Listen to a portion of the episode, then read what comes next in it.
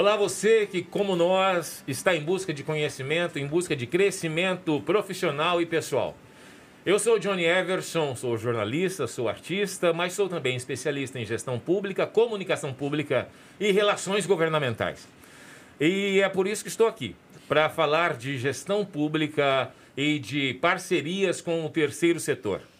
Já entrevistamos em nosso quadro chamado Estado do Amanhã em podcast várias personalidades nacionais sobre o tema e, e sua correlação com outros setores da sociedade. E tenho sempre nesses podcasts como fiel parceiro e especialista em compliance o advogado Dr. Joey, a quem passa a palavra nesse momento. É isso aí. Boa tarde a todos que nos acompanham. Mais uma tarde de muito conhecimento, como o Johnny já disse. É, é, é sempre um prazer estar aqui colocando em prática, tirando do papel aquilo que até pouco tempo era apenas um sonho. Então, é, já serve aqui como uma mensagem. Se você tem um sonho, acredite que só depende de você conseguir alcançar aí o tão almejado objetivo. E nessa tarde, com um prazer ainda maior, porque temos aqui conosco uma pessoa que podemos chamar de amigo, né? ou de amiga, né? que sempre esteve. Amigue, é, amigue. Amigue, amigue. É. Que sempre esteve é, é pronta para nos apoiar sempre nesse projeto, no ponto de vista de levar, deixar bem claro, de levar um pouco do seu conhecimento para aqueles que, assim como nós, é, é, precisam aprender como lidar com o terceiro setor. A nossa ideia é fortalecer o terceiro setor. Então, Juliane Quadros, é uma honra estar com você aqui. Tenho certeza que essa tarde vai ser de é, é, muito conhecimento, tirar muitas dúvidas. E tenho certeza também que no final da nossa conversa vai ficar aquele sentimento de quero mais. Seja bem-vinda e que possamos aí desenvolver um bom papo nessa tarde. Antes de passar a palavra para a Juliane. Precisamos dizer que, como o Joey bem frisou, ela não é apenas uma das conteudistas da multiplataforma de maneira, maneira voluntária. Ela é uma das pessoas que tornou possível que esta plataforma saísse do papel e se tornasse realidade, porque ela instruiu, ela orientou, ela aconselhou, ela corrigiu, ela nos acompanhou desde a apresentação da proposta na CECEL, nos ajudando, nos orientando é, com a luz, né? A luz, a craseado da Lei 13019.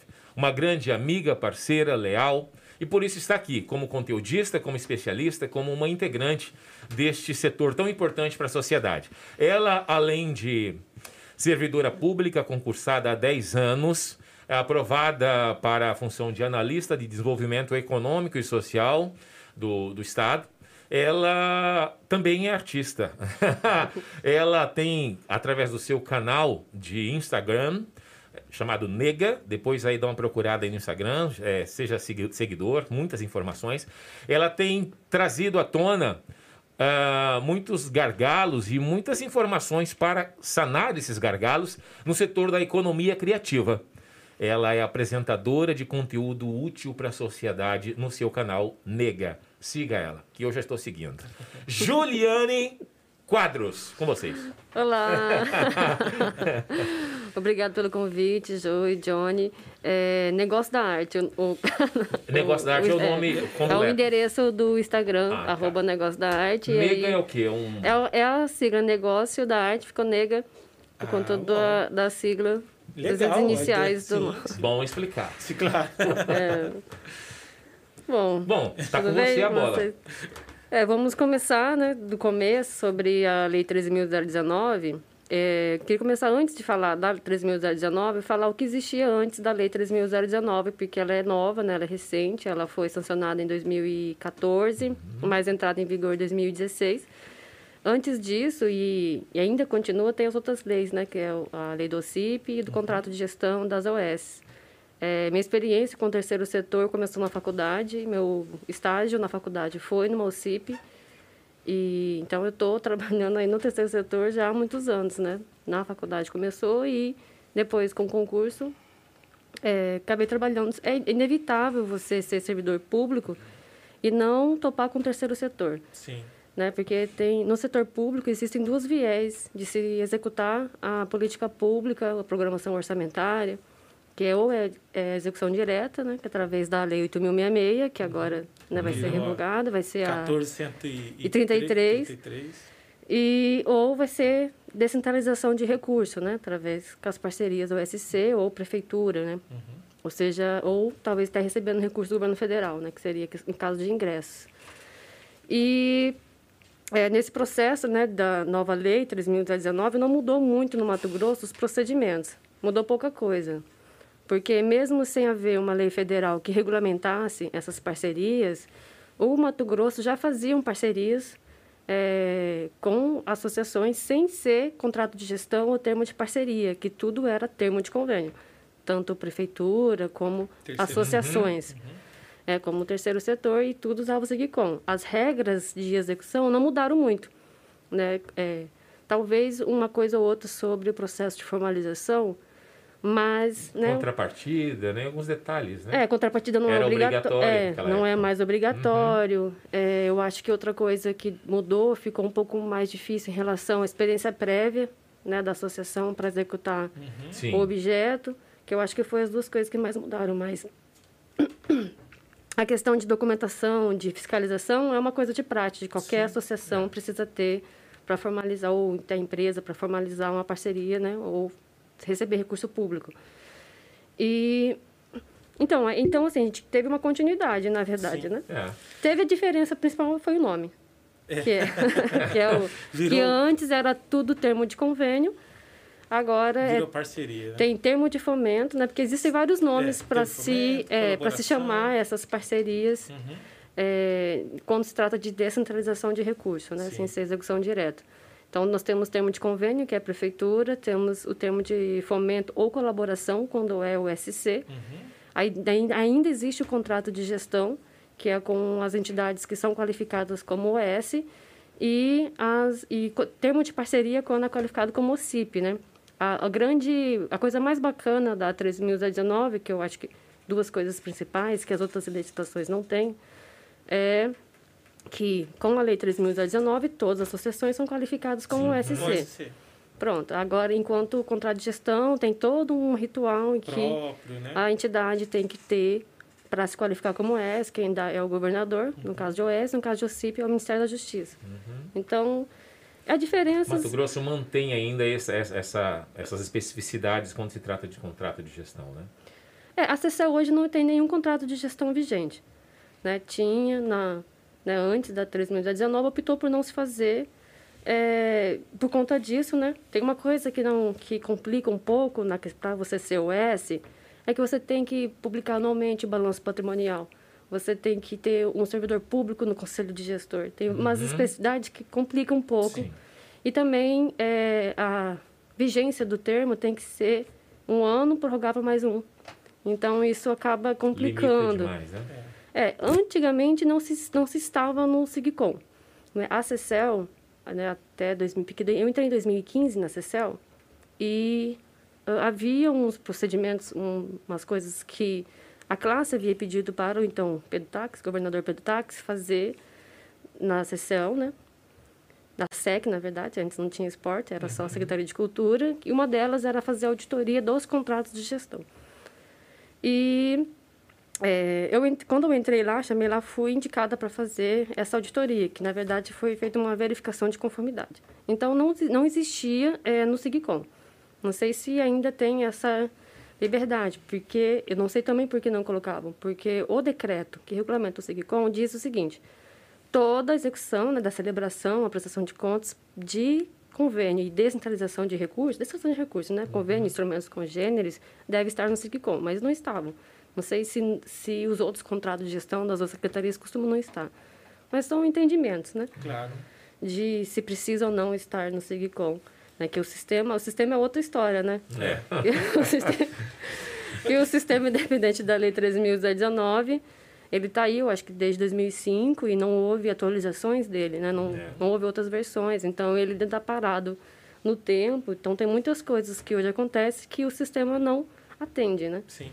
Dificulta algum pouco na hora de é, fazer a gestão, né? É, de um qualquer de executar, né? De executar tanto, né? Para nós na secretaria como para gente aqui pra, né, para quem usa do outro lado. Juliane, é, é, a, a, gente percebe também que existe uma muita dúvida, exatamente, principalmente por parte do terceiro setor. Isso é, acho que é até natural, né? É, é agora, você que está ali dentro da CECEL, você recebe também muita, muitas dúvidas de servidores públicos, dos, entre, dos entes municipais.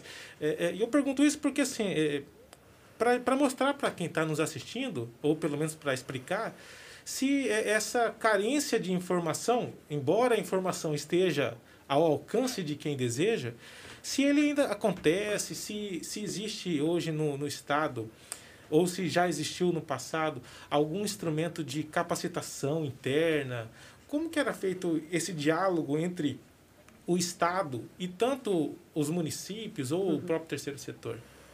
É, começando a responder pela que perguntou sobre as dúvidas, né? Sim. É, o, a 13.219 são as parcerias entre o governo e, a, e o SC, as associações uhum. sem fins lucrativos, né? E cooperativas também é uma OSC é, em, em, na, em, várias esferas, né? tanto no governo federal, Sim. estado e municipal.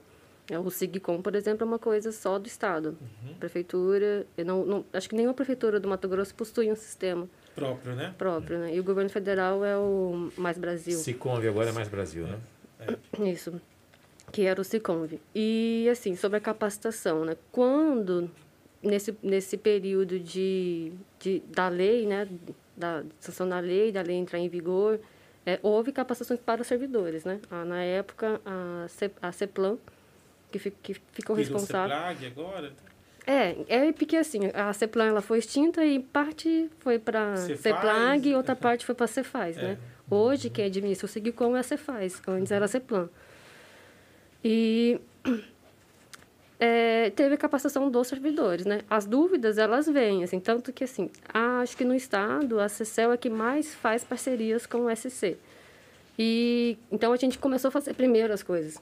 Primeiro edital, as primeiras coisas foram acontecendo pela CECEL. Então, outros servidores de outras secretarias também tinham dúvidas e ligavam para a gente, ainda, ainda entre contato para tirar Sim. dúvida, as secretarias que não têm o hábito de fazer essas parcerias, né? Não, é que a gente acaba, né, acabou fazendo primeiro. Sim, em maior né? volume, né? é, acabamos tendo mais experiência nesse, nesse quesito, né? E, e, quando a gente vai fazendo, faz primeiro, depois melhora, né? A gente vai melhorando uhum. a, a, a, medida que vai fazendo e vai encontrando os erros, as coisas que deram certo e coisas que não deram certo.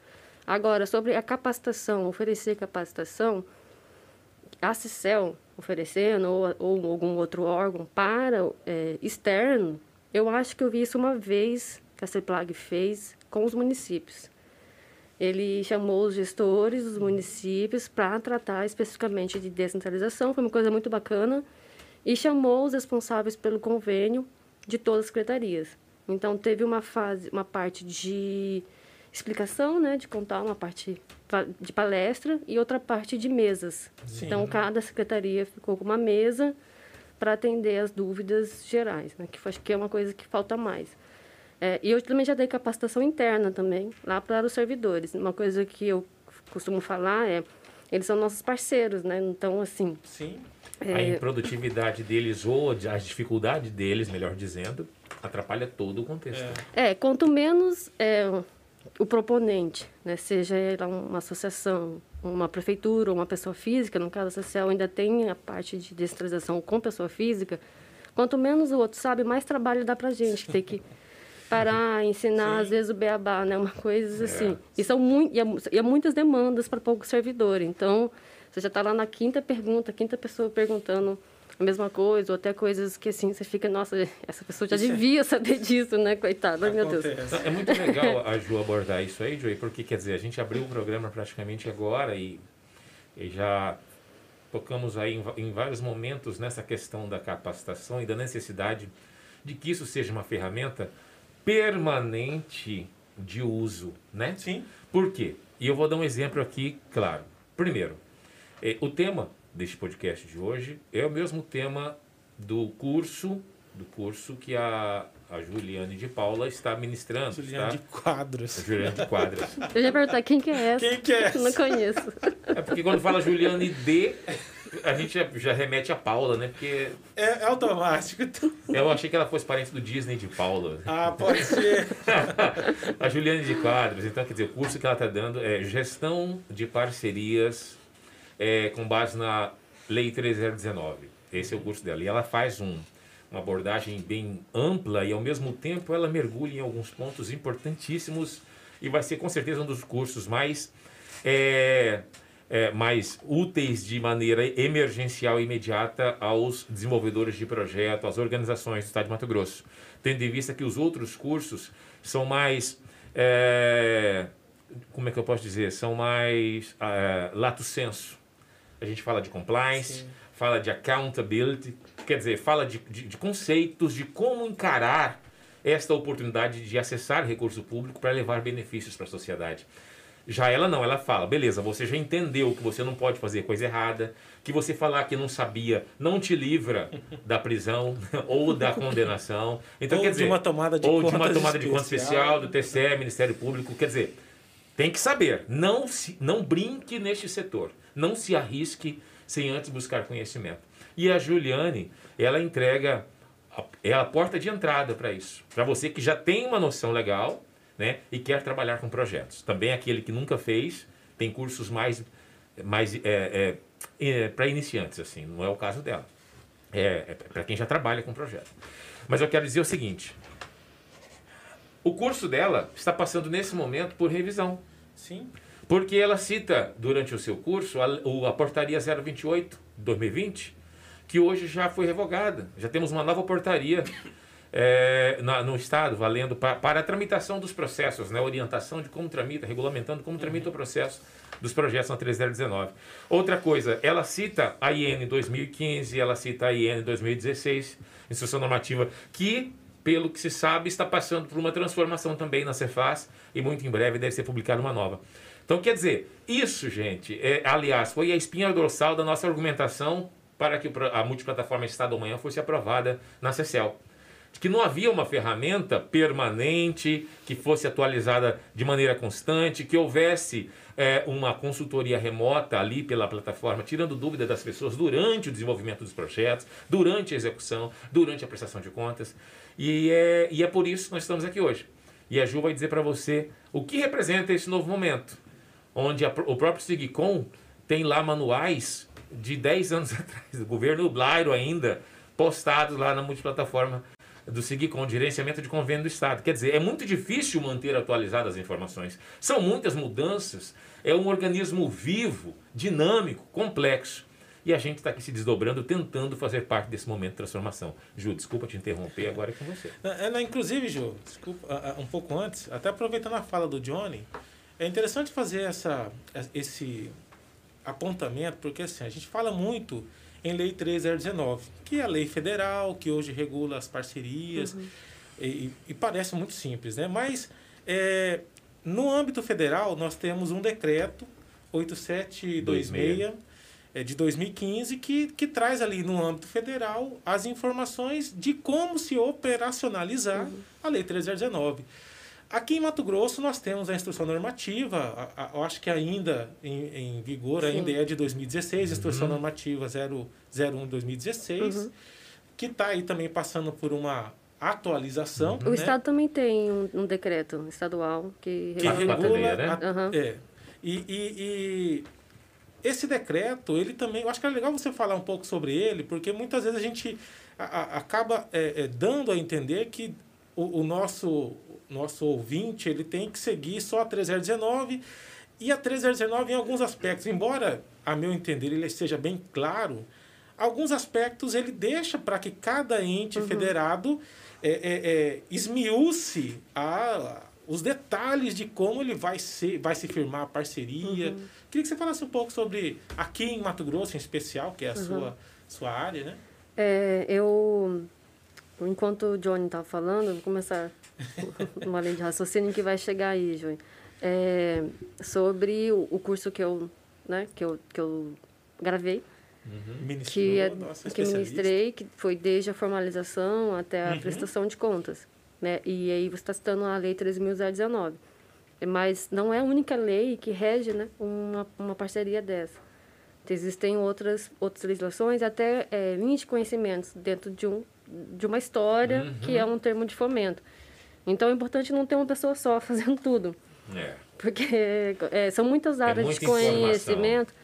É diferente. É, é, é, claro que é importante ter uma pessoa, né, principalmente é, os dirigentes da associação, saber nem que seja por cima, né, por alto, tudo que envolve desde a formalização à prestação de contas, porque existe uma coordenação que tem que ser realizada ali, mas assim, você tem a fase de elaboração do projeto, né? Então, assim, primeiro você precisa saber o que você vai fazer, ter o projeto pronto e a partir daí buscar os direcionamentos de como vou financiar a execução desse projeto, né? Você que é associação a 3.019 é ali uma, uma situação que fala, opa, tem aqui essa possibilidade, né? inclusive como acessar esse recurso, é chamamento público, ou é inegibilidade, ou por emenda parlamentares uhum. também, que não precisa de chamamento público.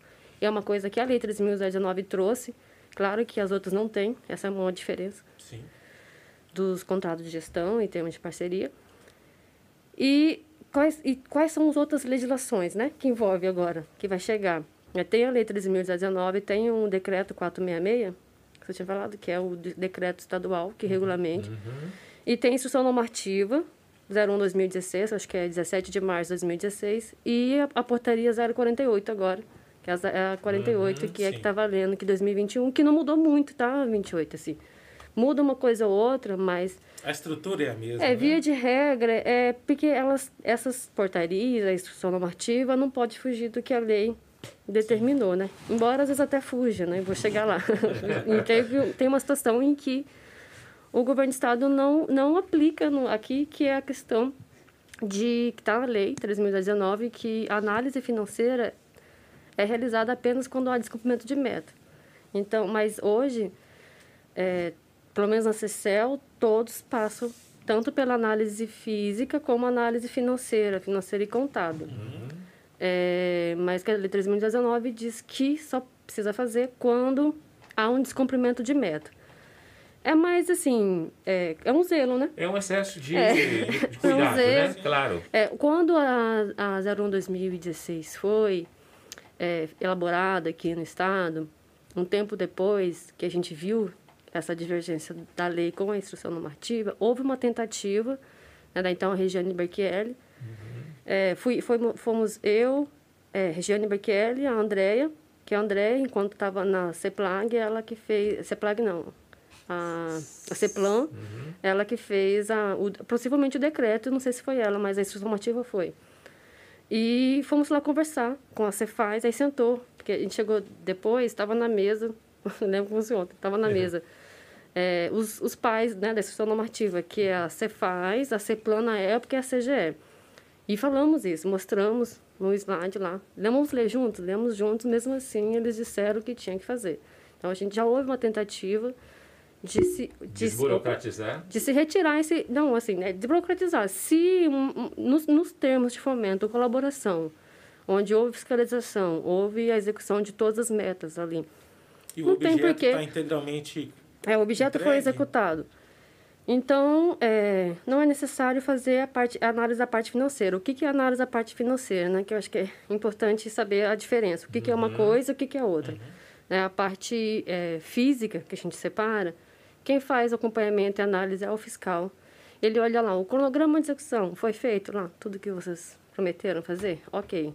É, e tem que olhar também a planilha de despesa, em que sentido? Uh, tinha quatro banheiros. Ah, tem quatro banheiros. Tinha palco sem luz, tinha palco sem luz. Sabe, de você. Sim. Isso é um modelo com recurso público, claro, saber se ele não, não houve desvio, né? Sim. Falou uhum. que ia uhum. ter os banheiros, tinha os banheiros lá, tinha. E tem a parte física. A parte financeira, o que, que ela faz? Ela olha a conta bancária, porque é, tem que abrir, quando se abre uma, uma quando se faz, você leva um termo de fomento, tem que abrir uma conta exclusiva para executar aquele termo, isso está na lei federal. Sim. Uhum. Isso não dá para fugir toda transferência bancária, todas o, o, a movimentação bancária tem que ser através de transferências, também está na lei federal, não dá para fugir. Salvo raríssimas exceções, né? É, salvo quando comprovado a impedimento, Sim. que aí, mas também é limitado. E tem um teto também baixinho, É, né? mil reais é. Por, por pagamento e não pode ultrapassar 10% do valor do termo, todo, né? Do valor global. do termo, uhum. global. E é, olha o extrato bancário. A parte financeira faz o quê? Olha o extrato bancário, olha os comprovantes de pagamento e olha as notas fiscais ou recibos, né? Se há alguma impossibilidade de emissão de nota fiscal. E verifica cada transação na conta bancária que está relacionada ao extrato de pagamento, se está relacionado a uma, uma, uma nota fiscal. Uhum. E, e se tem os orçamentos, as cotações de preço. É, as cotações de preço é uma coisa que o Joey falou, é uma coisa que não está na lei federal. E até colocaram, mas tiraram depois como uhum. que seria as contratações, né, as execuções das despesas pelas OSCs. Isso é uma coisa que já se fazia aqui antes, não mudou com a lei. A regra de cotações de preço. Uhum.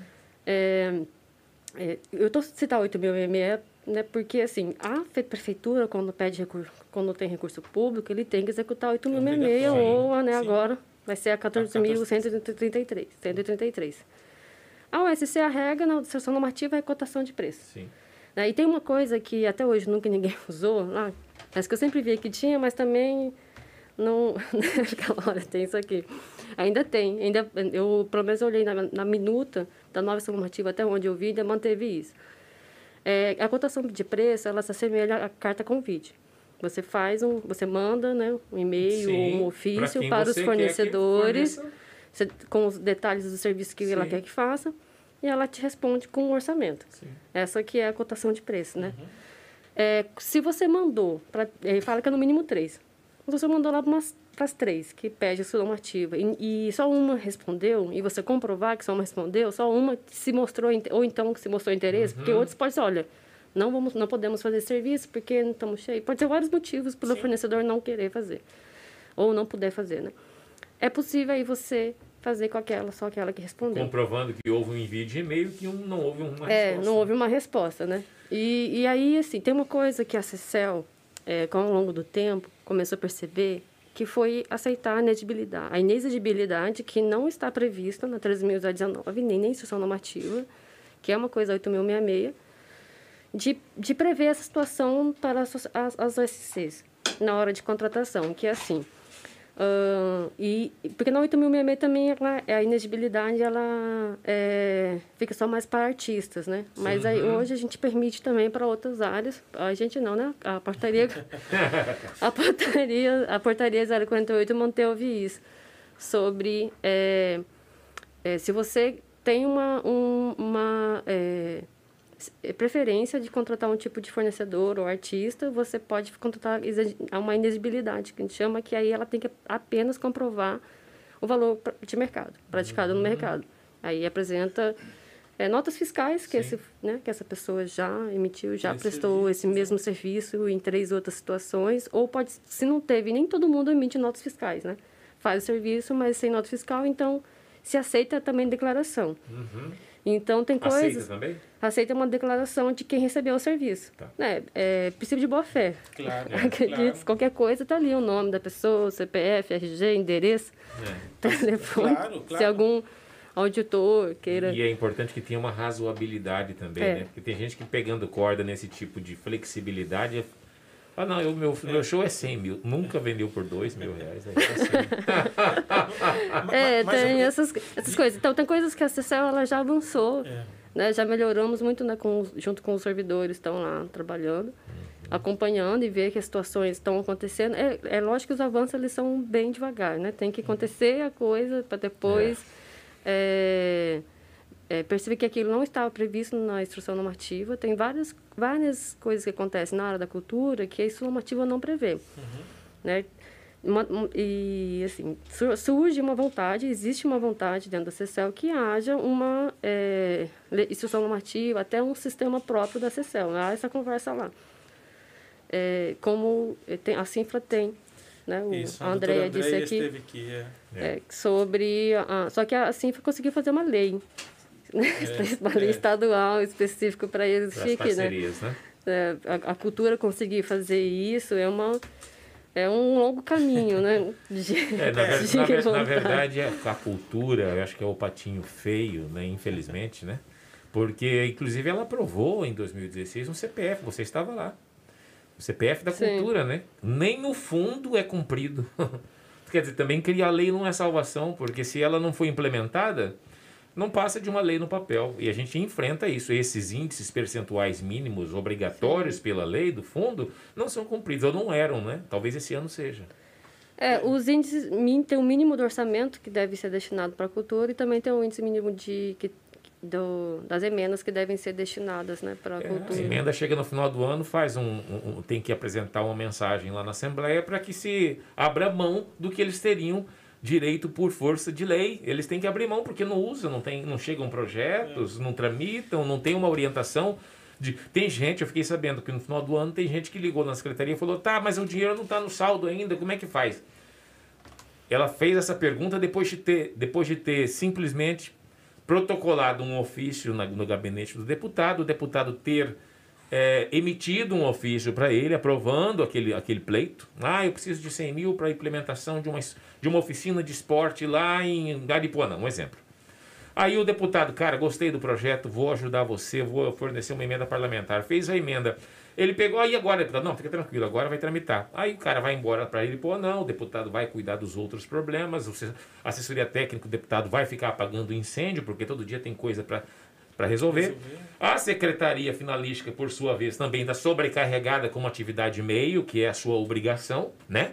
A finalística na, na secretaria é uma alternativa. Na verdade, a função dela prioritária é atender os entes que orbitam ao seu entorno, né? As OSCs, as prefeituras, os, os artistas profissionais, é, os protagonistas, enfim, aí se ocupam com isso e ninguém ocupa da tramitação do processo. E o volume de projetos que não tiveram êxito ano passado foi incrivelmente alto. Só um comentário. mas, Se eu estiver errado, você me corrija, por favor. Mas, mas é, não, isso não é só no Estado, né? No governo federal sim, também. Existem sim. mais. Ah, legal você dizer isso, tá? Ontem eu usei muito a palavra Estado, e eu sempre uso a palavra Estado nas minhas falas. Quando eu me refiro a Estado, pessoal, eu falo poder público. Eu falo de todos os entes federados. Eu falo do governo federal, eu falo dos uhum. governos estaduais e falo dos governos municipais, ou seja, das prefeituras. E falo também nesse aspecto das autarquias, das empresas mistas, das empresas públicas, enfim, da administração indireta também do Estado. Então é nesse aspecto. Nada contra o Estado de Mato Grosso, ao contrário. Nós só estamos aqui graças ao Estado de Mato Grosso, a quem sou eternamente grato, governador Mauro Mendes e ao secretário de Cultura, Esporte e Lazer, Alberto Machado, Beto Doisão. Isso aí. Johnny, e você. Tem que vender o peixe também. tá certo. Ah, você e Ju tocaram. Ó, ó Ju, né? Ju, é, intimidade. É, intimidade, né? Já vão, já vão ficar lá. Ah, normal. Eu já, daqui a pouco eu falo assim: ah, meu nome é Ju, porque é. vai acabar chegando no. Até quando eu dei aula, os alunos me chamavam de Ju. Não, o duro é eu tenho uma colega de, de, de, prof, de como professor que me chama. Até teve aqui, a professora, é, a professora Cris. Cris que lá na faculdade me chama de Jojo. então tem que falar, É mais íntimo né? ainda. É mais né? íntimo ainda. É, Jojo, da, da aí é que nem você chegar pra ela agora e falar Juju, né? É, ah, eu pensei, olha, daí me chamar de Juju, eu vou estranhando. Mas olha, é, a gente tocou aqui, eu acho que no, no assunto que é importante e vem exatamente a calhar com o objetivo da plataforma. A, a gente ouve muito falar de projetos que é, e, e a gente escuta muita gente às vezes reclamar que ah que eu não, não consigo é, apoio que o estado não aprova o meu projeto. E muitas vezes é, é, a falha não está no estado porque o estado e o estado acho que mostrou isso. A CCE em especial que merece aqui a, a muitos elogios que durante agora o, o processo da lei Aldir Blanc e a gente pôde acompanhar meio que de perto, porque a, a plataforma auxiliou na, na, na no cadastramento. Uhum. É, o trabalho que foi desenvolvido pela equipe ali, e eu sei que eles trabalharam meio que virando para poder dar tempo. Eu me lembro que na época, até falar com, com, com você sobre o curso mesmo, né, nas gravações, uhum. Joy, espera um pouco aí que nós estamos aqui agora cuidando da Lei Aldir Blanc. O flu... Aliás, o fluxo esperado era até maior, mas mesmo assim o que veio foi muito bem feito. E nesse contexto, é, teve muita gente que teve projeto reprovado por conta de questões técnicas. Né? Aliás, a grande, a grande maioria, por assim dizer, que foi reprovado, às vezes sobrou até, tinha até mais uma margem ainda para aprovar, mas o cara faltou um documento, faltou uma informação mais detalhada. E aí nós tivemos aqui até a professora Suzana Luz, que veio falar sobre português, da necessidade uhum. de você conhecer e falar bem. Uhum. Uh, e aí a, a, a, pergunta é bem objetiva assim, é, é, tem muito projeto, tem muita proposta que acaba morrendo no, no nascedouro porque... Uhum é, sofre de problemas técnicos ali, né? Descumpre um detalhe do edital, é, né? Parece uma questão uhum. simples, mas que isso... Eu vou responder essa, assim. Eu sou produtora cultural ah, na faculdade comecei a... Antes de a, ser servidora pública. É, antes de ser servidora pública, eu sou produtora. Primeira coisa, primeiro trabalho, projeto cultural que eu fiz foi uma revista universitária chamada Orbis Tertius. Como é que chama? Orbis Tertius. Tem como soletrar? É... é brincadeira. Não, é sério? Orbis, é, sério? É, é, latim. Ah, tá vendo? O que significa? Significa terceiro mundo. É, e é, é, quando a gente, eu quis fazer essa revista, eu fui fundadora e agitadora, chamei as pessoas. Eu era presidente do centro acadêmico e eu, eu acontecia muitas coisas, e presidente do centro acadêmico e também conselheira do, do CONCEP. Então, assim, eu via muitas coisas acontecendo que os meus colegas estudantes não, não ficavam sabendo. Não, as pessoas estão sabendo o que está acontecendo, né? Porque o estudante ele tinha muita voz, mas acabava uma voz perdida, uhum. porque acabava indo com os professores, né? Acabava um pouco perdido. Então, eu pensei, vamos ter que formar essas pessoas aí, né? Os coleguinhas. E chamei as pessoas para fazer o Webstairs. Chamei, e eu estou contando assim, por quê? Não começou com um projeto. Né? Eu não fiz um projeto. A primeira vez que eu fiz a produção cultural, hoje eu, hoje eu dou curso de elaboração de projeto e tenho é, estou terminando a pós-graduação em gestão de projetos. Mas é, a questão é, a primeira vez que você faz uma coisa, você não vai fazer né, no, sim, do jeitinho, perfeição, perfeição né? É. Então, eu fui aprender a fazer projeto anos depois. Mas, mas a revista está lá, foram duas edições. Só não teve a terceira, porque a proposta da revista era para ser universitária. Eu, eu me formei.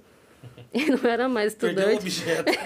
não, não sou mais estudante, gente. Não, não posso mais continuar aqui com a revista, a não ser que ela né, expanda. E eu também, só que não tinha tempo, porque... Ou que você reprovasse, ficasse ali mais uns 10 é. anos reprovando. Mas tinha que trabalhar, né, gente? Né? É, eu, não, eu, não fiz, eu sou produtora e canto, e tinha, é, tinha grupo de teatro, eu não fiz esses contábeis à toa, né? Foi para trabalhar, então agora eu preciso trabalhar, não tenho mais tempo. Então, a gente passou por isso também na vida, né? É. então, assim, mas eu, naquele momento, a gente fez a revista, fez várias coisas, nos organizamos, é, bati porta, pedi dinheiro, né? nós não tínhamos, mas tivemos alguns patrocínios, conseguimos patrocínio, tudo sem fazer um projeto. Uhum. Então, eu acho que é essa a realidade de muitos produtores. Sim. Né, quando está lá fazendo. Então, assim, você sentar, escrever, é não é um processo fácil. Não é fácil. Então, eu, eu entendo isso e, e hoje para mim é mais fácil. Mesmo assim, às vezes eu estou lá escrevendo, não, parou, agora yeah. não consigo ir a mais, vou fazer outra coisa. Né? Porque escrever um projeto, você se organizar, né? colocar um objeto, objetivo. Porque o que você faz com um projeto, você projetar mesmo. Olha, eu vou fazer uma revista, o que, que eu preciso?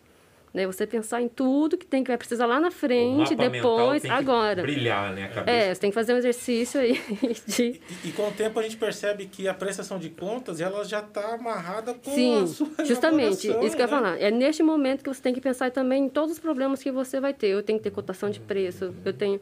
Então, né, isso é um ponto, questão da elaboração de projeto. Você falou da Aldir Blanc, que é uma lei né, federal, uhum e tinha um recurso mínimo de que dessa, desses 3 bilhões de reais que foi distribuído pelo Brasil.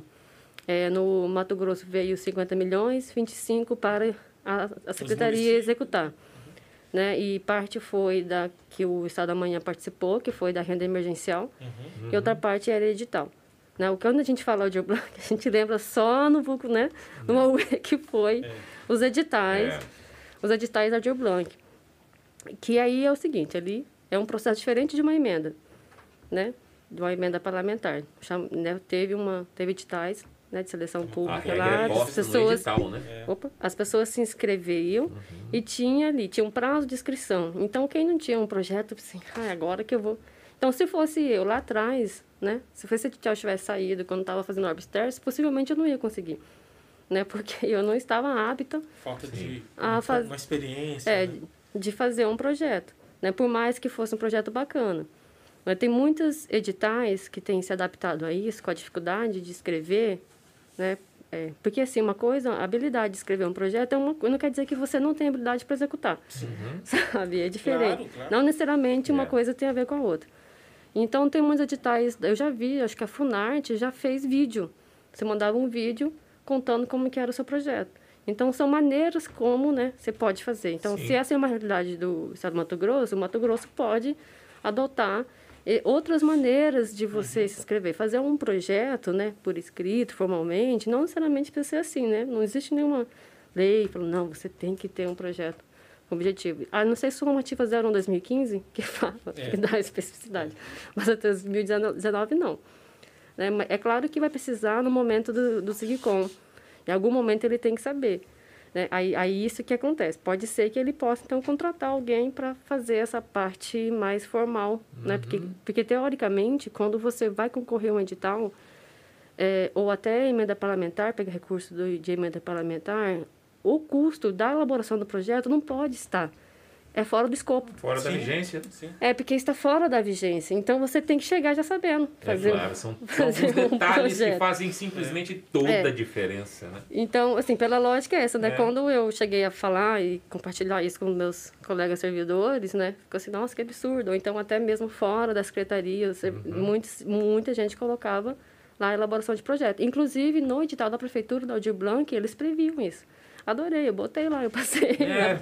Por mais que eu tenha o conhecimento de que não poderia ter, mas se a Pela secretaria... lógica, né? Se o edital me é- permitiu, eu o vou... edital é, lei É um da- reconhecimento para os exitosos, né? Vai pagar mesmo tendo feito fora, É uma coisa a se pensar, sabe? É uma É. coisa que, assim, se é, talvez na área da cultura tentar colocar dentro da sessão normativa lá a previsão de poder pagar a elaboração de projeto depois dentro da vigência. Não é uma coisa impossível, sabe? São coisas que têm que ser Eu- eu- conversadas, Eu, eu, né? colocaria, talvez seja Articulado. até errado o que eu vou dizer, mas tendo em vista que a elaboração, por sua própria natureza, ela está fora da, da vigência, porque faz parte do momento de propositura, né? de convencimento, a parte da elaboração, é, talvez você reconheça em, em outra função, porque o Joey disse que você concordou que a prestação de contas do projeto ela é pensada na elaboração. Sim, Se você não pensar, você tem dificuldade de comprovar, de executar, coloca é, itens de, de, de despesa difíceis de contratação, difíceis de comprovação, difíceis de. Enfim. Aí você já pensa, não, isso aqui eu não vou pagar pela verba do projeto, eu vou pagar pela doação que vai vir de uma iniciativa privada. Quer dizer, essas coisas se pensam na hora que elabora. Então, se já, já, existe, já existe esse reconhecimento, é justo que um consultor técnico de gestão de projetos possa ser contratado durante a vigência. Esse consultor pode ser a pessoa que elaborou, sim. né? É, o que acontece normalmente é que é, quem tem ali a habilidade de fazer o projeto vai estar no projeto. Sim. Então ele a acaba recebendo assim pelo pelo voluntário, né? Sim, Sim, é. sim, pelo, pelo, pelo risco, pelo eh, percentual de risco. É o tempo, eu- né? Porque assim, você é, é muito é, frustrante você fazer um. Eu já fiz muitos projetos, eu concorri editais no Brasil inteiro, até fora. É frustrante você fazer um projeto, porque é um tempo que você dedica, uma energia, e depois Pesquisa. vem uma resposta negativa. Nossa. Fica- É. Mas assim, tudo é aprendizado, né? Passou É, nesse, não, mas passa nada é no outro, né? né? E outra, sabe, desculpa, Joey, sabe como é que eu encarei isso aí durante a minha vida inteira? E certamente, talvez um dia, se eu voltar a fazer no êxito assim, é, eu vá encarar como aprendizado. Então, eu desde 2000 desenvolvo projetos. né? De- Desses, desses 21 anos, cinco eu estive presidente do conselho analisando projetos, prestações de contas, então, ou seja, estive do lado de dentro. Então, vamos considerar que 16 anos eu estive desenvolvendo projetos. Teve fase do governo, por falta de sincronismo de poderes, que eu desenvolvia 10 projetos para um ter êxito. Projetos com fonte orçamentária prevista e confirmada como emenda parlamentar impositiva. Porque na hora de tramitar, tinha boicote político. Não, esse deputado aí não é da base, então não vamos aprovar. E ele- era, era assim. Então estou expondo aqui uma dificuldade que se enfrenta, mas que eu, naquele momento, agradecia a Deus pela oportunidade de estar escrevendo mais um projeto, estar lendo sobre outras coisas e outras histórias para poder contextualizar e escrever o projeto. E eu acho que um pouco do que eu sou hoje eu devo a todo esse sofrimento virando noites e feriados escrevendo o projeto. Eu, eu quero só falar, falar mais falar. uma coisa, assim, que eu estava falando agora sobre é, como produtora, a visão uhum. como servidora quando pega um projeto. É, quando o servidor, seja da comissão, de um chamamento público ou um parecerista numa emenda parlamentar que não precisa passar por chamamento público, chamada pública, é, ele está junto. Ele, é, quando ele dá um favorável ali, e, e, se tem algum erro, algum procedimento, ele fica amarrado naquilo junto sim, com a associação, sim. com o proponente para sempre. Uhum. Né? Então, é importante que o servidor esteja seguro é. para poder falar, não, ok, vamos fazer isso aqui. Isso é legal. E então, a importância é, do projeto estar tá bem elaborado por isso, né? Sim, é. A primeira coisa que o projeto tem que ser é compreensível, né? Uhum, Porque sim. o projeto é para você se organizar, né? Se, uhum. se programar do início ao fim, mas é também para que outras pessoas entendam o que você quer fazer. Aí eu dei curso de elaboração de projeto e eu pegava os, os projetos e não entendia o que a pessoa queria. Eu dava uma lista, eu não entendi, me fala aí. O que, é. que, você quer fazer? Olha, em 20 segundos eu, ela me contava tudo, eu já, já tinha entendido. Então, uhum. há uma dificuldade. De passar isso para o papel. De passar né? isso para o papel. Ou então, assim, ah, onde é que eu coloco essa informação? Nesses quadrinhos, né? Porque quando você vai concorrer ao edital, normalmente existe um, um formulário, formulário, próprio. Né? Mesmo o, por emenda parlamentar, tem um termo de referência que já é um modelo na secretaria. Uhum. É o anexo da portaria 048, 2021. E aí você fica assim, ah, eu vou fazer isso. Onde? Qual quadrinho aqui? Que eu respondo essa parte que eu vou fazer. Então, sabe, as dificuldades. Sim, sim. Como a de... Suzana diz, né? Quando você vai. Eu falei, Suzana, quando vai escrever um texto de apresentação do projeto, qual seria a sua dica? A gente usa aquela fórmula jornalística 3Q OPC, a gente usa a fórmula do texto dissertativo, é introdução, desenvolvimento, conclusão. Ela falou, não usa fórmula nenhuma. Você começa assim, ó. O presente projeto visa Após isso, você escreve o que, que você pretende fazer e ponto. Depois Acabou. você Para de frescura. Né? É. E, e, eu acho que isso é, é, demonstra a necessidade de alguns aspectos a serem considerados. Primeiro, a, o proponente de um projeto e a própria lei, a 3019, eu acho que ela fala sobre isso, da necessidade da entidade, em especial, o terceiro setor, mas eu posso, por analogia, falar também que o proponente, pessoa física, ele tem a capacidade técnica para ele poder executar aquele projeto. Então, assim, eu acho que quando a pessoa não consegue nem. É, é, é, e aqui é para dizer a importância, né? Quando a pessoa não consegue nem passar a, com clareza aquilo que ela quer, como ela vai executar aquele objeto, ela coloca em dúvida a capacidade de, de bem gerir, de bem gerir o dinheiro público. Sim, Nós é. estamos falando aqui de dinheiro público. É, pela lógica, como eu falei, é. se a pessoa não sabe fazer um projeto, se programar lá para frente, a, a chance dela não conseguir executar é grande. Não necessariamente tem a ver, né? Como Sim, eu acabei de falar, claro. muitos produtores executam um projeto lindo, maravilhoso, é. sem ter um projeto, não, né? E mas, Só pela cabeça já. É, pela, vai fazendo, vai fazendo. E uma, é. ainda mais se alguém que já trabalha com produção há muito tempo, é, é tudo de cabeça mesmo, né? Que acaba Não, e, conseguindo. E, e, você deve ter recebido muitos, muitos casos para analisar a prestação de contas, e eu falo porque a gente também já recebeu como consultoria no uhum. escritório. É, o cara, às vezes, faz um, um projeto que já está lá na décima, vigésima edição, e aí ele enfim, consegue um recurso público. É, acontecia muito, é, é, não sei hoje, mas acontecia muito, às vezes, de, do dinheiro ser disponibilizado, ser transferido é, um, um, tempo depois do evento já ter até acontecido. Está tudo uhum. empenhado, tudo certo, liquidado. É, não vamos contar o... essa parte. É, mas o dinheiro entra mesmo, de fato, às vezes, alguns meses depois. E a gente já teve situação de clientes que ele, o dinheiro entrou na conta ele pegou e transferiu para a conta do, do proponente, porque ele já tinha usado dinheiro dele para pagar as uhum. despesas lá no evento, né? Assim, é. Enfim. É, você falou uma coisa, eh, desculpa, te interrompi, me lembrou sobre uma questão da restituição, né? Hoje, a 3.019 e, e a, a, do decreto, a instrução normativa, nem a portaria prevê restituição. Né? Eu acho que é uma falha. Podia ter a, a instrução normativa da Ancine, né, que é a quando trata de recurso audiovisual né, com o governo federal, é, prevê a, a situação de restituição. É uma coisa a se discutir também lá na secretaria sobre a restituição. Uhum. Né, se recebe depois, já gastei. Na verdade, não só a Ancine, tem vários uhum. outros órgãos que permitem. Que certamente já regulamentam, deixam de maneira clara como a pessoa procede quando ela depara com a necessidade de pagar o serviço à vista, porque senão não seria realizado, tendo uhum. em vista, Sim. em alguns casos, a descredibilidade que o próprio Estado tem pelo modus operandi de pagar quando quer. Transferência voluntária, a gente só repassa quando quer e quando pode, é a regra, né? Hã? Não respeitam aquele artigo lá, inclusive, da, da instrução normativa que diz a obrigatoriedade do cumprimento à risca do cronograma de desembolso, né? Mas tudo bem, é um outro caso. É, e aí, se você deixa claro, tudo bem, então você antecipe o pagamento, documente isso com tais documentos A, B, C, D, J, F.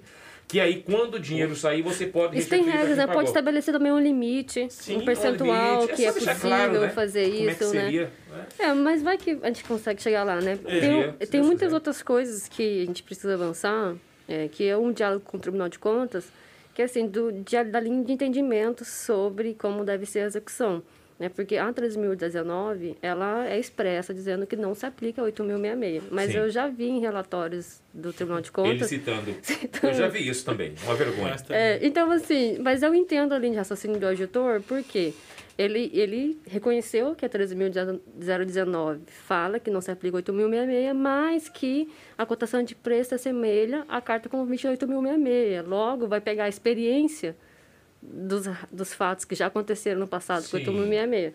Por né? analogia, então, né? Por analogia. analogia. É, então, eu até entendo a linha de raciocínio é. uhum. né, dele, porque existe mesmo essa dificuldade, assim, a questão assim, notas fiscais têm que estar assinado. Uma vez eu passei por uma situação de uma associação que não era do Mato Grosso, acho que era de São Paulo. Acho que até que nem era do Brasil, acho que era, do, acho que era uma associação assim, né, que ela vem perguntar, assim, uma vez, mas, mas como assim eu tenho que pegar a assinatura de cada fornecedor nas notas fiscais? Mas eles fizeram, sabe? Tipo, tá aí, é. comprovei, né? E eu preciso, né? Tipo, eu, ela, ela, quais são as assinaturas que tem que estar na nota fiscal? assinatura do, do representante da associação, o proponente que recebeu o serviço. Sim, atestando, Atestando né? recebeu o serviço e a, é, o, o fornecedor que recebeu o recurso, mas tem lá a transferência né? Como é tudo transferência Sim. bancária, saiu da conta do projeto para a conta do Você fornecedor. É, aí, recibos, e aí, né? sabe, eu, são né? situações né? que fica assim, ela pergunta, é. mas por que que eu preciso? Então eu vou ter que pegar todas as ela vem falando, tem que pegar é. todas as notas.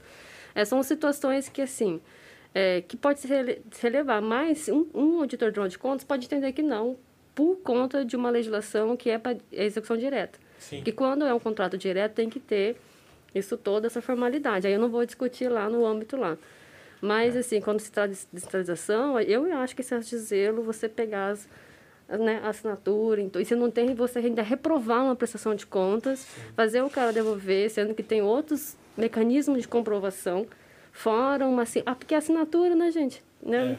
É. O, que, que, o que, que é uma assinatura ali? Tem um case aí que eu não vou citar, porque a gente teria que ter um programa só para tratar dele completo. É importante o case, é recente, mas é, é assim, é, a, vigência, a lei é clara, ela diz que o Estado não pode pagar nada fora da vigência, né? Uhum. Só que também a lei é clara, diz que uma vez comprovada a realização integral do objeto, que é a prioridade né, da, da comproba, comprobabilidade, é, comprovar, é, é, é, é comprovação de execução integral.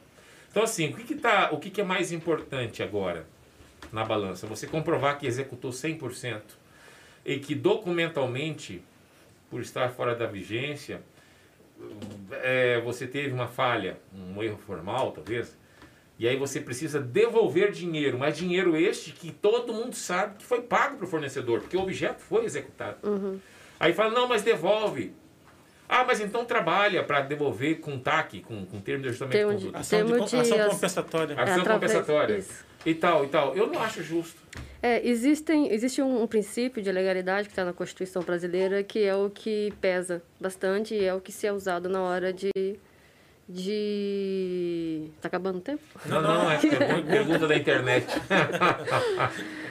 É, que, Ouço vozes, né? Que eu é. já, que eu já é, vi em relatórios de auditoria, inclusive do TCE, que recomenda a devolução à glosa né, dos valores, que é a questão da legalidade. Se, uhum. se houve uma contratação é, que não está dentro da legalidade, que nem conta, tem alguma lei ali que foi infringida, uhum. não importa se é, executou ou não. Tipo, foi errado. Mas isso são entendimentos entendimentos. Uhum. Né? Porque assim, não é uma é. ciência exata. Né? Tem as interpretações. Eu sou eu, eu gosto de pegar leve, eu não gosto de ficar pegando pesado com ninguém, né? E assim, mesmo assim, é um risco. Né? Nesses seis anos em que estive em frente da Coordenadoria de Convênio, eu também estive, estive gestora de todos os termos uhum. de fomento e colaboração. Então, eu fiz vários pareceres, né? alguns favoráveis, alguns que tinham alguns erros, mas aí eu usei da 13.019 sobre a, o regular com ressalva. Uhum. Quando, porque assim, até quando é irregular, a lei federal, né? ela, ela enumera Faz quando é considerado né? irregular. Uhum. Né? Então, assim, se alguma falha, nesse caso, faltou uma assinatura de um fornecedor, aí o proponente uhum. falou assim, uhum. cara, eu não consigo pegar a assinatura dessa pessoa, porque não sei o quê, mas tem aqui comprovante de transferência, ela executou, né? Então, assim, ah, tá bom, não vou ficar pegando por conta disso, né? Mas mesmo assim é um risco. Toda vez que um servidor faz um parecer favorável, é um risco. Na verdade, está irregular, até desfavorável é um é, risco. É. Então, assim, é, é, eu que, que conheço um pouco dos dois lados dessa moeda, né, de estar tá de um lado e do outro, eu, eu entendo quando um servidor fala, não, não vou colocar o meu na reta aqui por causa Sim, disso é, aqui, né? Tá estranho, né? Tá estranho. É, não me sinto seguro. Então, assim, eu também, eu, né, nesse momento, nesse período em que estive, é, que eu era tem, coordenadora de convênio, são de 10 servidores, né? Não, são oito servidores e dois estagiários. Então, eu nunca cheguei neles e pedi, não, muda seu parecer. Falei assim, olha, sempre, se você não se sente seguro, coloca aí, né? Sim. Coloca por escrito, mas assim, você cita a lei, que a pessoa está infringindo. Também não, eu falei assim, ah, não concordo. É, Simplesmente por uma pessoal. intuição, né? É, é. A gente é, tem crescido muito hoje a discussão, é, inclusive tem algumas obras, eu ainda não tive a oportunidade de ler, quero ver até se, se faço isso assim que oportuno, é, o direito administrativo do medo, não sei se você já, já viu. Está crescendo, é, do mesmo jeito que está falando muito sem direito à felicidade, né? Uhum. Já criaram agora uma linha que é direito administrativo do medo. E é exatamente esse, é, eu sempre falo isso, o receio que todos têm especialmente o servidor público, né? É. O cara, ele, quando ele assina, e as pessoas às vezes não entendem isso, às vezes ele acha, pô, esse cara tá pegando no meu pé. É, mas, cara, quando o cara assina, ele, está é chancelando, é. ele está assumindo uma responsabilidade solidária quase. Sim, isso é solidária, porque assim, é, eu já fui notificado no Tribunal de Contas algumas vezes, não fui nenhuma vez responsabilizada. Mas quando vem uma notificação, é para ressarcir o dano erário, é para devolver lá 40 mil, 100 mil, junto com a associação. Né? Então não é, um, não é não nada confortável. É. Então né? eu é. falo para você que está assistindo a gente agora, que já trabalha com projeto, mas que está é, começando. Projetos é, sem envolvimento de recurso público. Maravilha. É esse o começo. Comece você tirando suas ideias da cabeça, coloca no papel, tira do papel, comece a executar com a doação de empresas, de amigos, com trabalho voluntário. Dessa maneira você vai adquirindo experiência. Inclusive, a própria lei exige experiência prévia mínima para você ter direito a acesso a recurso público, porque é isso que pressupõe o terceiro setor. A especialidade no que se propõe a fazer, formalmente constituída no estatuto, é, instituída no seu estatuto, constituída no seu estatuto. Então, é, não, não, não se aventure nesse setor, tá? E você que já trabalha com recurso público, Presta atenção nisso que a Juliane falou. Ela é servidora pública concursada. Ela, ela, ela, ela, quando ela faz uma avaliação, um parecer num, num processo, ou o outro servidor que faça, eles são corresponsáveis. Eles estão ali atestando o que você escreveu, o que você executou, o que você propôs, o que você executou e o que você prestou conta. Portanto, capacitem-se. Na dúvida, busquem orientações. A multiplataforma Estado do Manhã, além de ofertar cursos, vai permanentemente sanar dúvidas através do seu chat, através da sua consultoria remota. Qualquer dúvida, antecipe de maneira preventiva o saneamento dessa dúvida. Não faça coisa errada. Não pegue o dinheiro porque você pagou lá durante a execução aí o dinheiro entrou atrasado na conta do convênio e transfere, transfira para você mesmo porque é o que é o certo. Não. Não basta ser honesto lidando com recurso público. Tem que parecer honesto também. É isso aí. Acho que a Marisol tem ali uma. Doutora Marisol tem uma participação aí, Johnny. Ô, a Marisol está conversando com os internautas que estão em polvorosa, estão borbulhando de desejo de adquirir conhecimento pela voz da Juliane. Olá, pessoal, tudo bem? Boa tarde. Boa tarde, Ju. Também estou aí na onda. Boa tarde, Orgulho ver uma mulher aí inteligentíssima, mostrando todo o teu conhecimento, né, e capacidade. Bom, aqui conosco está o Anderson, que é cantor, e ele falou que é muito interessante ouvir tudo isso, mas colocar no papel para ele que é cantor e que faz parte do terceiro setor é muito difícil. Você recomenda, Ju, é, algum a busca de algum profissional, se é legal isso, se é, é interessante estar buscando é, conhecimento em uma outra pessoa, uma quarta pessoa de repente, um, um, um colega, um amigo, o que, que você indica, Ju? É, eu havia dito que não é fácil escrever, né? Não é, é você, essa habilidade é uma habilidade que tem que ser uhum. aprendida, né? É, pode ser que tenha alguém que já nasceu, né? Sabendo. Eu fico é. pensando, eu fico pensando que aquele já nasceu sabendo, mas, mas aonde, né? Só se for outra vida, né? É. Mas assim, é, fazer curso, tem muitos o YouTube hoje está incrível, tem muitas dicas lá que você pode achar de tudo lá, é, mas é. Só, só, projetos você só aprende a fazer fazendo. É. Né? Eu, te, eu também já dei alguns cursos de elaboração de projeto, vou dar. Pro, siga lá o Negro. Né? Opa. E. É... Meu celular. Ju, você pode repetir para a gente, então, onde que ele pode estar tá seguindo? É, é, arroba Negócio da Arte, né, no, no Instagram, YouTube também Negócio da Arte, você acha lá. Eu fiz um vídeo mais curto sobre elaboração de projeto é, que tem assim começar fácil, né? De, começar do começo, começar da onde você consegue ir, né? Porque assim você não vai, né? Começar, só começar a correr, né? É. Corre aí você não começa correndo, e, e você lembra... começa andando, né? Então sim, assim só aprende a fazer fazendo. É, como eu havia dito, assim, até quem não foi contemplado no Audio Blanc, mas foi a primeira vez que fez um projeto, você já ganhou a experiência de ser avaliado. Né? É, é legal ver as avaliações, ver olha, onde eu acertei, onde, onde eu posso melhorar. Então, tem, tem um, um método que é responder algumas perguntas, que é o que, por quê, quando, quanto, onde e quem. Né? Uhum. Né? São, assim, perguntinhas. Dicas, né? Começa assim, se você tem uma ideia, né? começa escrevendo da onde você sabe. É a, é, é a fórmula 3 QOPC, né? É. Então, assim, é, começa da onde começa. Às vezes começa o começo, só que assim, às vezes eu não sei falar do resumo do objeto, ainda o quê. Mas eu sei quem está comigo, quem que vai fazer. Tem minha banda, então você vai começando pela banda, contando. É bom, uma coisa sempre bom ter você artista, né? Ter, ter é o seu currículo pronto, ter ali, né, a descrição, uma, release, uma bio, né? um release, uma bio sua, não sua, mas da banda, de quem trabalha com uhum. você. Então são coisas que se você já tem pronto, né, qualquer hora assim, ah, tô fazendo nada aqui, vou escrever aqui. Deixa aquelas perguntinhas ali em algum lugar onde você vai, você é, pensando nelas, quando vem uma resposta, você vai e escreve. E é bom você sempre ter, porque às vezes os editais têm um prazo de inscrição Curtos, né? curto, ou você fica sabendo em cima da hora e não dá tempo de você pensar em tudo, como planilha. Uhum. Né? Acho que a parte mais complexa de um projeto é a planilha de despesa, a parte mais chata. Né? São Sim. duas coisas que eu acho que é mais difíceis de se preencher num projeto, que quando eu faço, sempre deixo por último, que é estratégia de ação, que é o como, uhum e o, a planilha de despesa. Porque essas são duas coisas que você vai saber quando você já definiu que caminho vai seguir, né? Então, assim, planilha de despesa, se você é músico, vai ter que ter cachê, sabe? São coisas que é, sempre tem. E tem coisas, você pensando no Google, tá maravilhoso também. É, itens de despesa para show, sabe? Você encontra lá uma planilha é. pronta para você, uhum.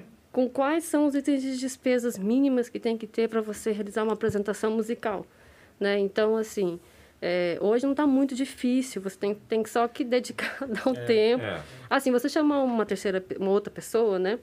Se você é uma banda, ou né, um grupo de teatro, chamar uma pessoa a, a mais fora do grupo é, é legal, pode fazer, mas é um custo a mais Sim. que você vai trazer. E aí, assim, trabalhar com gente e fazer com todo mundo dentro em sincronia, né? Não é fácil. Não é fácil. Eu acho que a parte da produção da minha história de uma produção cultural, a parte do projeto é a parte mais fácil. O difícil na hora de executar. É. Organizar todo mundo, chamar todo mundo, falar todo mundo sabendo qual é, o que a gente tem que fazer aqui, qual é a sua parte, e depois cobrar, né? Então, ter uma pessoa que faça isso, né, que elabore o projeto e acompanhe, coordene a execução, é importante uhum. que se tenha. Se vai ser uma outra pessoa, que não é ali do grupo principal, que não é da banda, é, é, é bom ter, é bom. Mas se é um projeto pequeno, não tem dinheiro, sabe, para ter, ou então não encontrou uma pessoa que entrou em sincronia, sabe, com o grupo, porque isso é importante, uhum. de você trabalhar com quem você tem sintonia e vai né, fazer as coisas no prazo que tem para fazer, porque quando você consegue recurso público, ou você faz ali naquele prazo, ou você corre, corre o risco grande de perder. É. Né? Ou então, assim, ainda mais assim, show, show ao vivo. Né?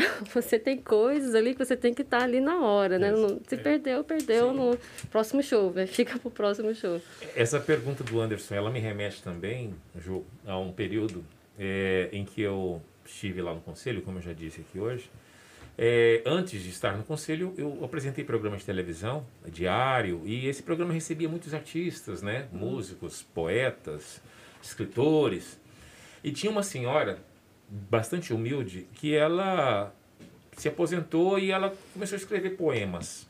E de vez em quando ela ia no programa e sempre recitava, recitava sentada lá na plateia, se recitava um poema.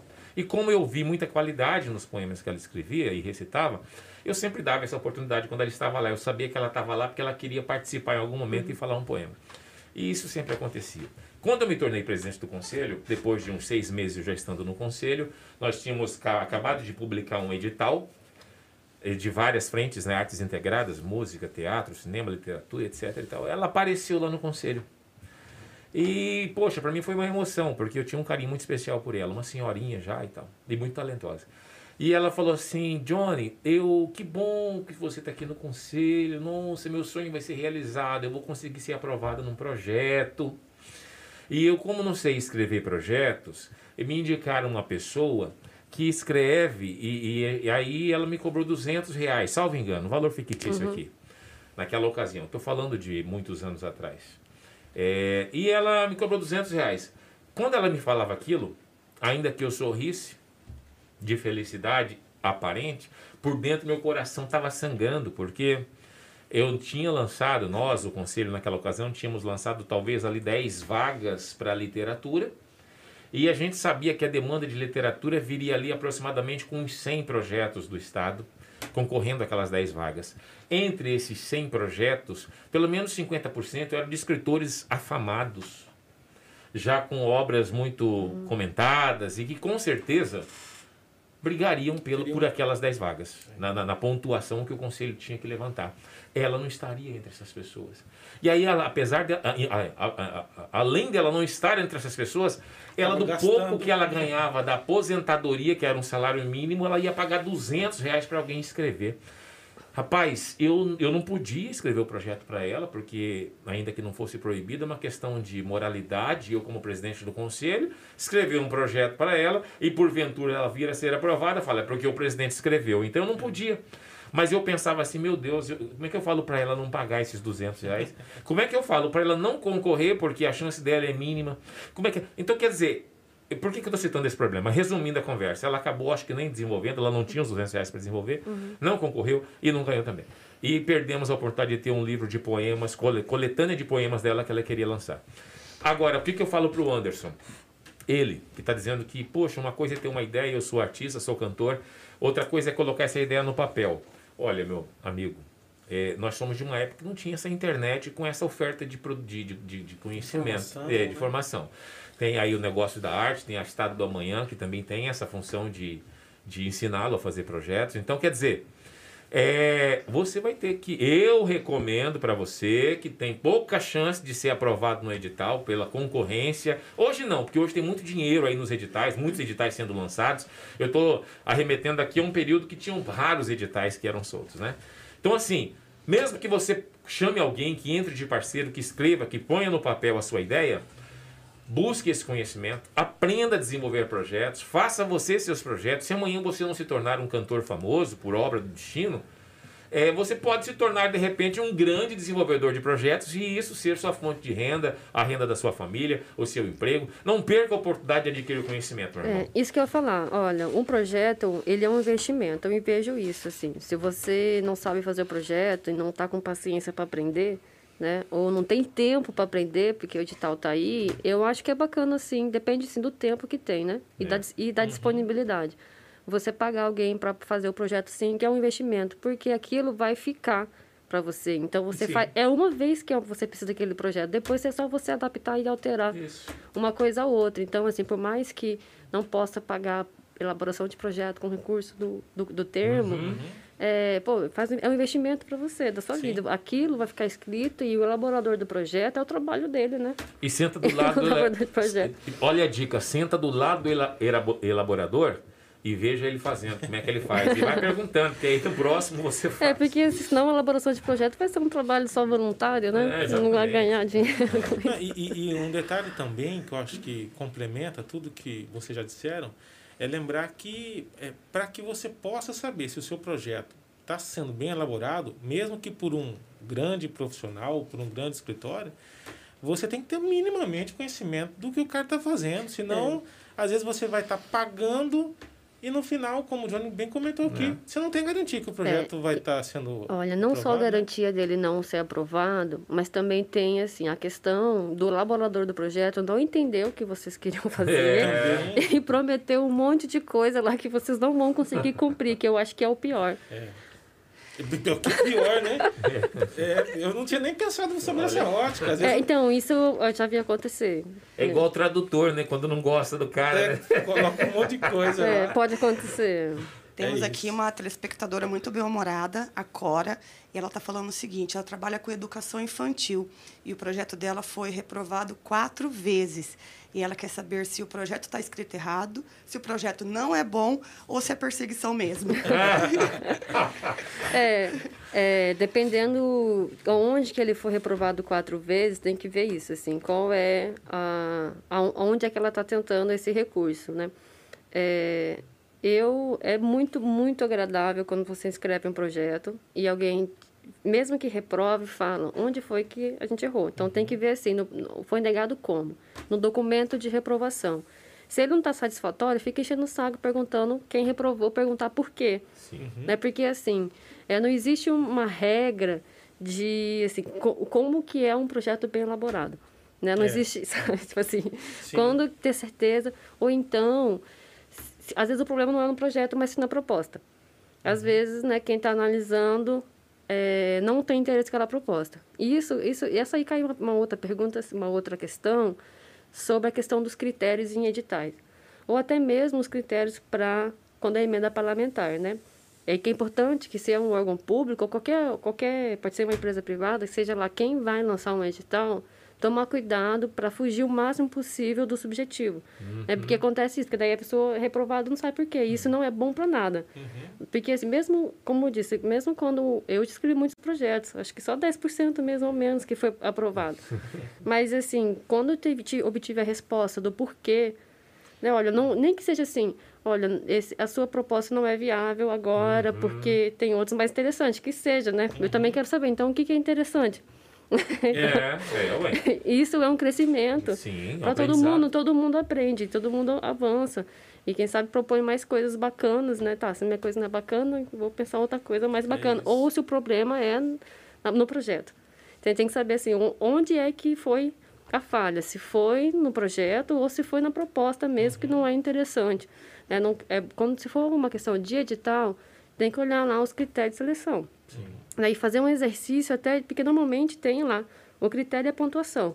E fazer um exercício se você pontuaria, né? Se compensa concorrer aquele edital, se compensa gastar uma energia, fazer um projeto, uma coisa que a chance é. de... Né? Eu trabalho com probabilidade, nada é nada, essa a vida certa e errada é uma coisa, não, eu penso em probabilidade maior de dar certo, né? Uhum. Então, se é um edital, olhar lá os critérios Sim. de seleção e se não é um edital, se for uma questão de emenda parlamentar, conversar com o parecerista que negou e perguntar, né? Por quê? Né? Por quê que, que eu acho que é o mínimo que uhum. outra pessoa deve fazer. Se for perseguição, fazer. Você não gosta da minha cara, né? Chegar nela e falar assim, qual é? A, a, é, a plataforma Estado do Manhã, por exemplo, ela teve um parecer é, negativo na primeira tramitação. E aí a gente foi buscar a informação, né? Por que negativo? Aí a pessoa, depois de falar algumas coisas sem nexo, ela falou, na verdade, eu não entendo desse tema. Então ela foi sincera, eu achei legal aquilo. Falou, não, acho que está tramitando pela superintendência errada.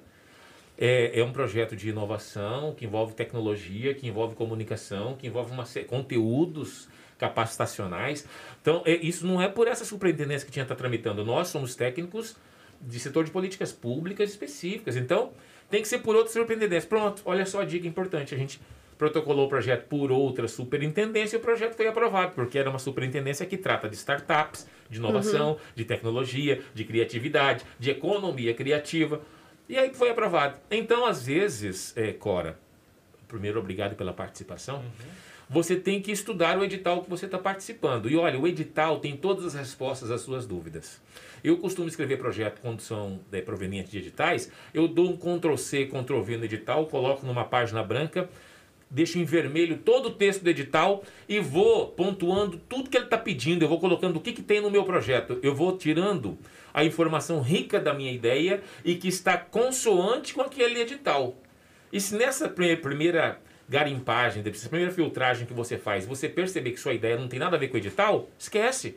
Não perca energia tentando forçar uma situação. Então aí você procura um edital que tem a ver com a sua ideia. Foi o que a Juliane falou aqui. No entanto, se a sua ideia está contextualizada com aquele edital, se você leu o edital de ponta a ponta, respondendo o que tinha no edital de exigência e que estava dentro do seu projeto, é quase impossível você ser reprovado. Claro que isso não se faz numa primeira experiência. Os anos, os erros trazem muito, é, muita ajuda nesse sentido.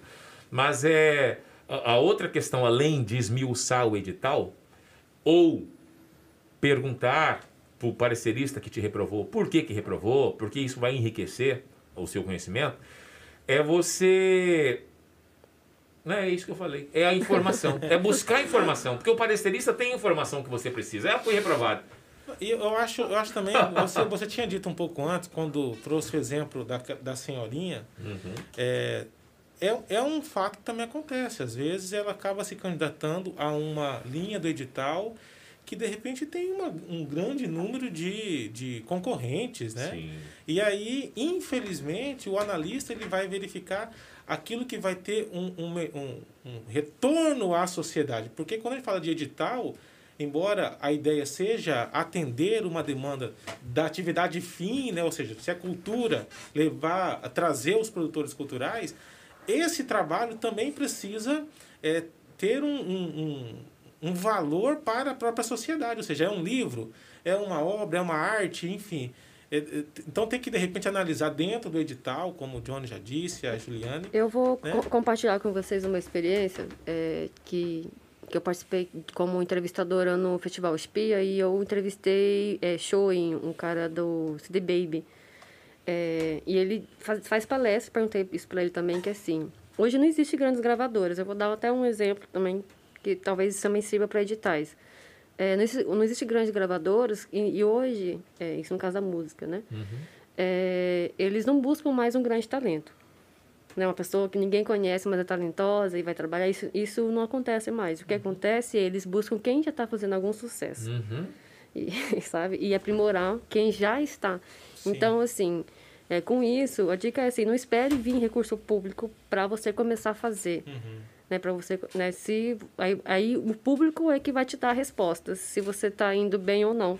Se ninguém quer ouvir aquilo que você tem para dizer, né, vai ficar falando sozinho, né? Eu não e sei. Que bom que as coisas se tornaram assim. Porque antigamente o cara, eu sou artista, ele se autodenominava artista e ele autodenominava o que ele fazia de arte. Mas nem a mãe dele aguentava, se for música, ouvi-lo. Né? Se for obra, ver, enfim.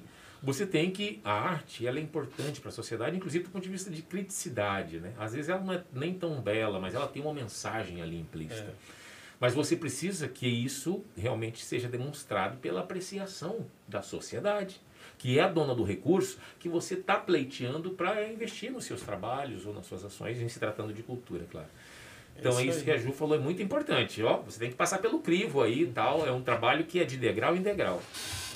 Mas é isso. Ó, a gente tá, infelizmente, o, o programa ele tem um, um, um tempo pré-mediano pré-estabelecido de no máximo seis horas. Nós estamos aqui já cinco horas. Eu preciso finalizar falando o nome das pessoas que compartilharam aqui conosco favor, as suas ideias, sol. as suas perguntas. A Edna, Edna, boa tarde para você também. Um abraço, obrigada pela participação. Thaís Nobre, muito obrigada por estar acompanhando aqui conosco. Obrigado. A Karine Machado de Assis. Karine, valeu. É parente dele, será? Olha, temos aqui a Gisele Ribeiro. Gisele, muito obrigada. Antônio Almorim. Ô, Antônio. Aliás, é Antônio Marim. Antônio Marim, muito obrigada. Hum. Josia da Silva. Ô, Josias, muito obrigada. Eva Pereira de Souza Nunes. Opa. Valeu, Eva, aquele Brasília. abraço. Brasília. Isso mesmo, Nossa. muito obrigada. Continue participando, mandando sua mensagem pelo WhatsApp, pelo Estado da Manhã na plataforma, em todas as redes sociais, Estado da Manhã, YouTube, Facebook e Instagram, ok? Um abraço, pessoal, até mais. É isso aí. Bom, é, é, eu também vou dando aqui meus encaminhamentos. Agradecer, Juliane, mais uma vez sua participação. É, recomendar às pessoas que sigam aí o seu canal. Uhum. É, você desenvolve também um trabalho muito massa por lá. E, e dizer também, né, venham aqui para a plataforma que a Juliane, é, é, é, com, com, muita, com muita qualidade, pro, é, preparou um curso é, para a gente que vai falar sobre, embora de forma objetiva, né? mas já vai clarear muito as ideias de quem, assim como o Anderson uhum. fez perguntas, eu acho que pelo menos para ter uma base e aí sim, a partir disso, poder, se assim entender necessário, buscar um aprofundamento do conhecimento.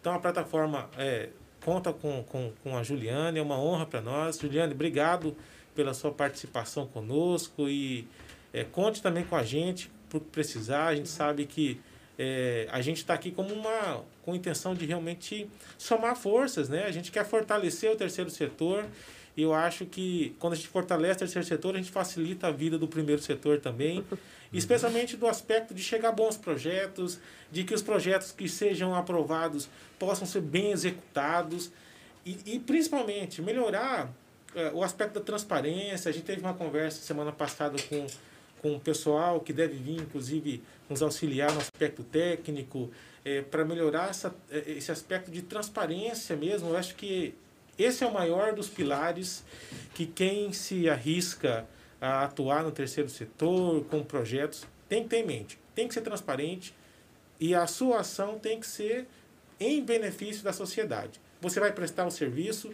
de qualidade, mas o objetivo central é atender uma demanda social.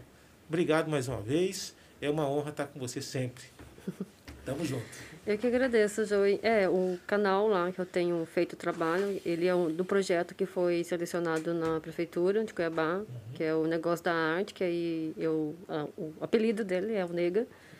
Que aí também que cabe, né? Nas sim, artes fica, sim. ficou São mais as iniciais, fácil. né? Aí Nega é o apelido da minha irmã mais velha também. Vai um abraço pra Nega. Não sei se ela está assistindo. É, Assim, aí eu, eu pretendo continuar né, com, com esse projeto, o negócio da arte, que são vídeos curtos, né, uhum. e dando pequenas orientações, que são pequenas uhum. mesmo, assim, sabendo que se você vai seguir nessa, nessa, nesse caminho de elaborador de projeto, ou quem é artista, qualquer área, né, uhum. tem que estudar, não tem outra saída, é. estudar a legislação, é, estudar os editais é importante, sim, estudar as, as possibilidades, né, que uhum. é possível seguir e é, eu que agradeço pelo convite. Tamo junto. Muito Olha, bom estar aqui. As portas... É, é, o negócio da arte não é tão chique, né? Quanto. eu faço lá de casa mesmo, né? No, no, no, no, home office, ali no home studio. E, mas lá também é bem mais simples, né? Não é, é uma coisa que eu tenho, que eu percebi, a dificuldade de entender a linguagem, uhum. assim, né? Quando vai falar. Então, eu sempre busco falar uma linguagem mais simples. Seja compreensível. É, porque o, o simples, tanto quem é, tem aí pós-graduação vai entender, uhum. né? Como, é, Como passou sim, o recado, sim. importante é a comunicação acontecer. Né? E isso que vocês fazem, é importante ter esse diálogo, né? O, o administração pública, o terceiro setor, é, ou, na verdade, em todas as áreas, né? uhum. né? Porque, assim, mesmo numa parceria com uma USC, você tem toda uma regra de execução que não está na 13.019. Uhum. Né? Por exemplo, a questão de recolhimento de tributo. Tem várias outras questões Sim. né, que a 13.019 só, mesmo as suas regulamentações, não, não resolve. Não basta profunda. só saber ali, né? Sim. São várias coisas. E, e aproximar isso, o servidor com é, quem recebe o recurso público, uhum. sabe? Eles não, não são outras pessoas, é todos nós. Então, é o, O sentimento que eu tive quando eu entrei na CCEL, porque hoje eu sou servidora efetiva de lá, estou lotada lá, mas eu era da Sinfra. Quando eu me inscrevi no concurso público, não tinha no edital é, específico qual secretaria que eu ia trabalhar, apenas é, a carreira, né, uhum. o nome do uhum. cargo. Então, me inscrevi para analista de desenvolvimento econômico e social e fui trabalhar na CECID, a Secretaria de Cidades, que hoje está na Sinfra. Fui, fui parar na CECEL por destino. Eu também não, na época, eu não tentei ir, porque eu, enquanto servidora da CECEL, não posso receber recursos da CECEL, não posso trabalhar, Sim. não posso concorrer editais, é. não posso receber recursos da CECEL. Então, eu tinha uma relutância de ir para a CECEL por conta disso, né? Uhum. Mas como eu trabalho oito horas por dia, 40 horas por semana, né, estar envolvida nesse assunto é mais agradável do que claro. estar trabalhando com é. outra coisa, né? Sim. Com certeza. E mas eu eu eu acredito que eu prefiro acreditar que enquanto eu estava ali responsável pela coordenadoria de convênio, meus colegas não tinham esse acesso, esse contato com a produção cultural como eu tinha. Então eu passava para eles, contava assim, olha, quando você nega isso aqui, o que, que isso quer dizer para o proponente lá atrás, né? Essa essa situação de descrever o que está acontecendo, porque eu acho que a falta de conhecimento, essa falta de diálogo entre eh, os servidores, né, a administração pública e quem está lá na ponta recebendo uhum. recurso do outro lado, né, é, dificulta também, Sim. né, porque assim é, na, as carreiras né, de servidores públicos, servidores efetivos no Estado, não há uma previsão na minha, nessas carreiras, porque existem duas carreiras, né, que pode, a, a, minha principal, né, que trabalha nas áreas finalísticas, que é a analista de desenvolvimento econômico social e analista administrativo. Né? É, não existe aquilo assim para artista, para que o para que tenha artistas do outro lado avaliando um parecer estético, ou produtores culturais, ou gente que conhece aquela ação, Sim. diferente de obra. Então, numa tem cifra, você tem engenheiros de tudo quanto é jeito, né? Engenheiro sanitário, engenheiro civil, engenheiro eletricista, mas você não tem hoje profissionais efetivos, servidores efetivos que que de, precis, precisavam ter essa experiência para entrar no concurso uhum, público. Uhum. Então, o efetivo da secretaria não tem ali produtores culturais. Você tem servidores, profissionais de várias áreas, muito bons profissionais, mas que não têm essa experiência de produção cultural. Né? Não sabem com o que, tem que ter para um evento, né? É, um grande evento. Então, assim, essa aproximação, que haja essa conversa, esse diálogo com o terceiro setor e com os artistas é muito importante, né? Né? não só do, em cima do secretário, mas isso com o servidor Sim. ali, com o parecerista, né? com quem está lá analisando, fiscalizando a execução dos convênios, dos termos de fomento e colaboração, o TCA. É, é Juliane demonstrando mais uma vez todo o conhecimento que já vem antes de ser servidora pública, já nesse terceiro setor. Maneira generosa, mais uma vez enriqueceu ah. nossas curiosidades e nossa necessidade. Lembrando da, da, das nossas canecas. Ah, sim. É, eu ganhei uma caneca. Olha, vendo? Ó, mais uma que agora está oficialmente integrando o grupo de conteudistas da multiplataforma. A multiplataforma Estado da Manhã que nasceu dessa origem nossa artística e cultural. Mas, com o, o decorrer do processo, hoje ela tem desenvolvido conteúdo que em breve será lançado em todas as frentes do terceiro setor, da, desde infraestrutura, educação, turismo, cultura, esporte saúde. e até na área da saúde. Então hoje a gente atua à luz da 13019 e, e outras leis anteriores também e decretos, é, com produção de conteúdo para todas essas frentes sociais e a ambiental também, enfim.